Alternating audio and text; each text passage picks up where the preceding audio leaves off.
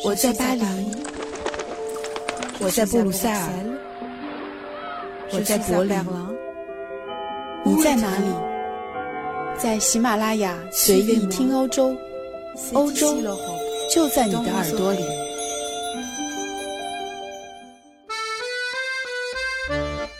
大家好，欢迎收听这一期随意听欧洲。十月六日这天早晨，我在法国的家中醒来。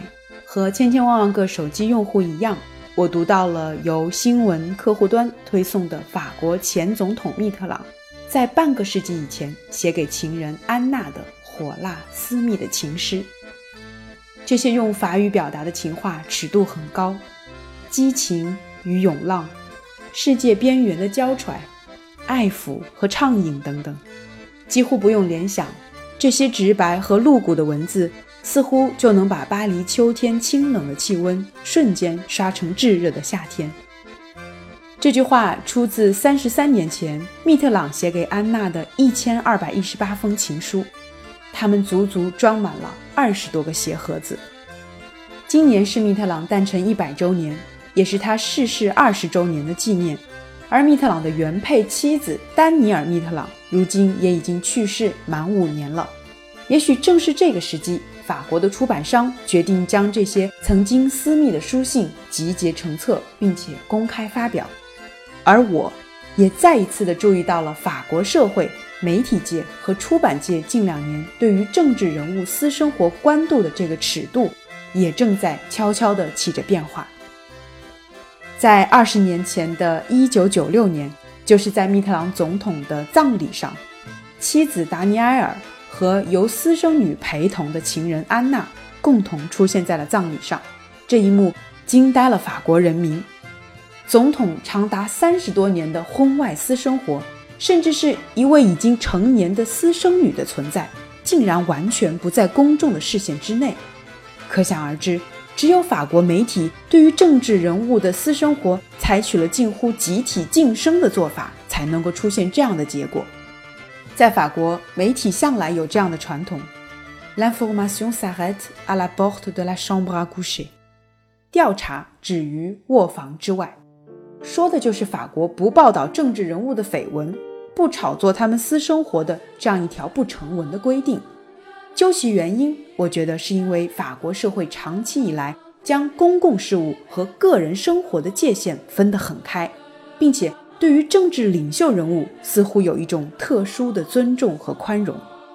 对于法国人来说，历史上的各个王朝，从英雄到皇帝，这些领袖人物都有过风流韵事。社会风气呢，因此将这种事情啊视为人之常情。法国的很多位总统在位期间呢，拥有情妇，差不多是公开的秘密。但是。由于法国人将这个公共领域和私人生活划分得很清楚，所以在法国人看来，政治人物感情出轨和他们的治国能力并无关系，更不意味着他对国家不忠。于是呢，在法国民众的这种宽容的态度下，密特朗的情妇和私生女能够出现在他的葬礼上，希拉克的婚外情也人尽皆知。前国际货币基金组织总裁卡恩。他的私生活其实是很奢靡的，但是他却能稳坐高位。而奥朗德在任期间也出现了移情别恋，他骑着摩托车夜探香闺，这些只有在电影里才能够想象的情节，当他活生生的在法国的政坛上上演时，法国的邻居英国那边八卦小报已经炸开了锅，但是法国这边的主流媒体却并没有大篇幅的报道。事实上，不光是媒体，民众也是如此。民调机构就显示，百分之七十七的法国人认为奥朗德和女明星加耶的绯闻仅仅是总统的私事。百分之八十四的人表示，自己对奥朗德的评价并不会因为这件事情而发生改变。在消息曝光以后，奥朗德照例举行了一年两次的爱丽舍宫记者招待会，我也应邀出席。我记得那一次的记者会气氛非常的奇怪。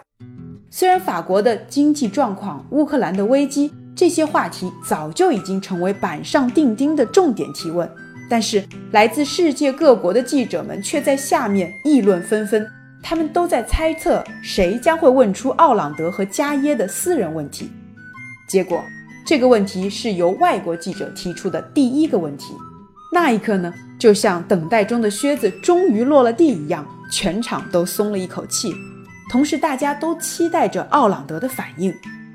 这位曾经自诩为第五共和国最正常的总统，他微笑着轻描淡写的回答：“私人的事情应该在私下的场合了结。今天我们还是关注更重要的话题吧。”随后呢，他就再也没有对这件事情做出正面的回答。有一位同样参加了记者会的英国记者，他这样写道：“想象一下，如果这件事情是发生在英国的首相卡梅伦身上。”当他闹出了这样的出轨事件，恐怕整个新闻发布会的焦点都是他的绯闻。英国人除了对皇室家族的尊严是绝对的严肃维护之外，对于政客的私生活细节，其实媒体们是穷追猛打，而民众们也是津津乐道。从这个角度上来说，也许对于政治人物和政治系统的权威性，英国人和法国人是有着不同的态度的。英国人更多的觉得对政客是持有一种怀疑和愤世嫉俗的态度，而法国人呢，则更多的是尊重和宽容，他们更能够容忍政治人物在私生活方面有着和所有正常人一样的缺点。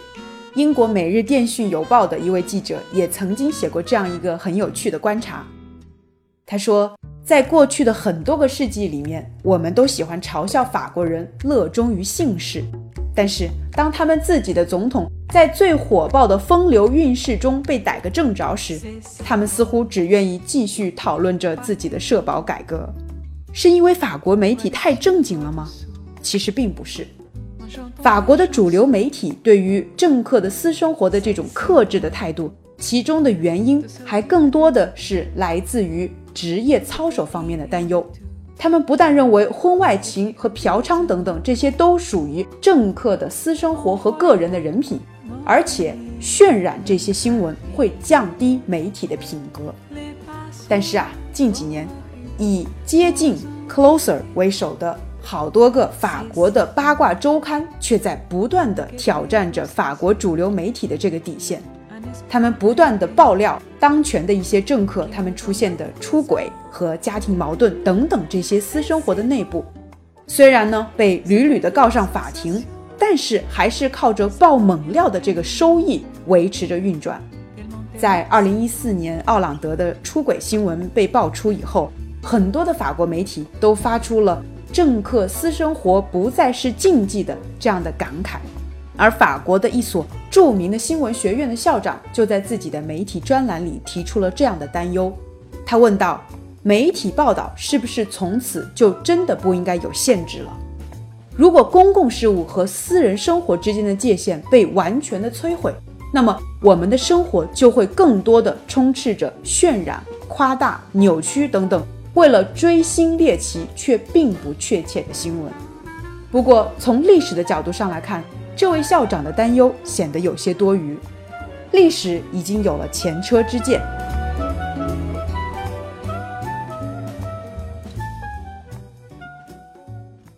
在有着清教徒背景的美国，美国的主流媒体早年也是同样经历过对小罗斯福、肯尼迪等等这些政治人物的婚外情，包括对马丁·路德·金的这个嫖娼行为一言不发的时代。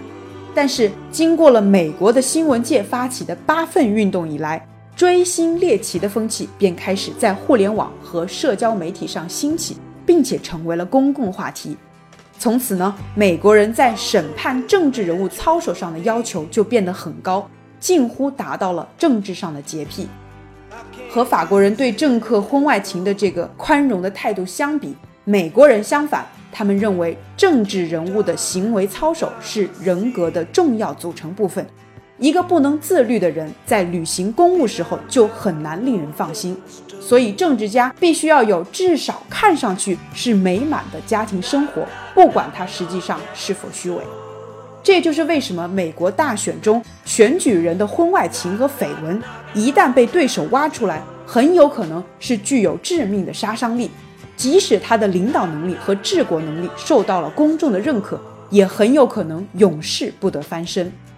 也许，这并不是法国的知识分子和媒体精英所希望看到的前景。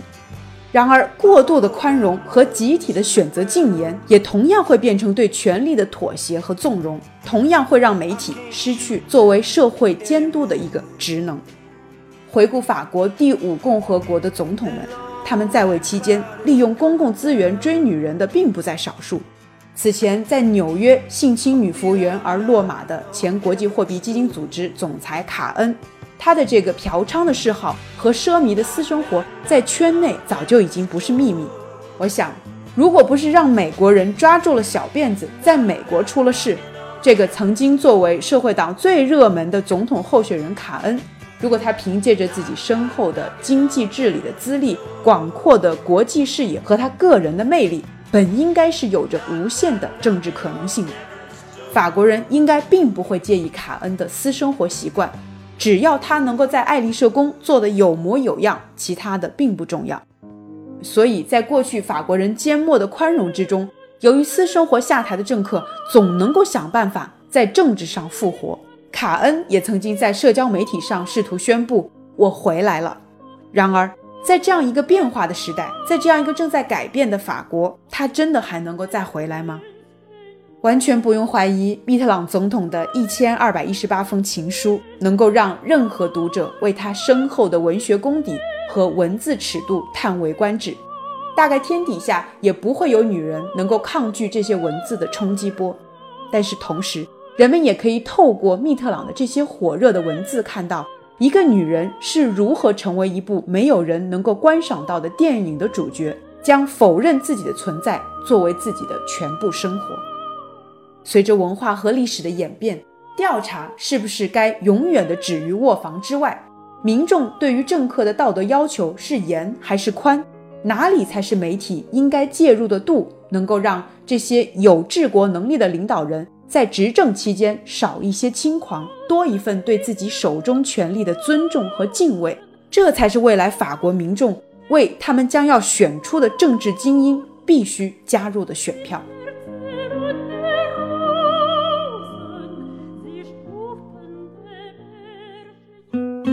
非常感谢收听这一期随意听欧洲。如果你喜欢这些内容，欢迎回到我的主页，点击订阅我的节目。我是易翰，我们下期节目再见。À la prochaine.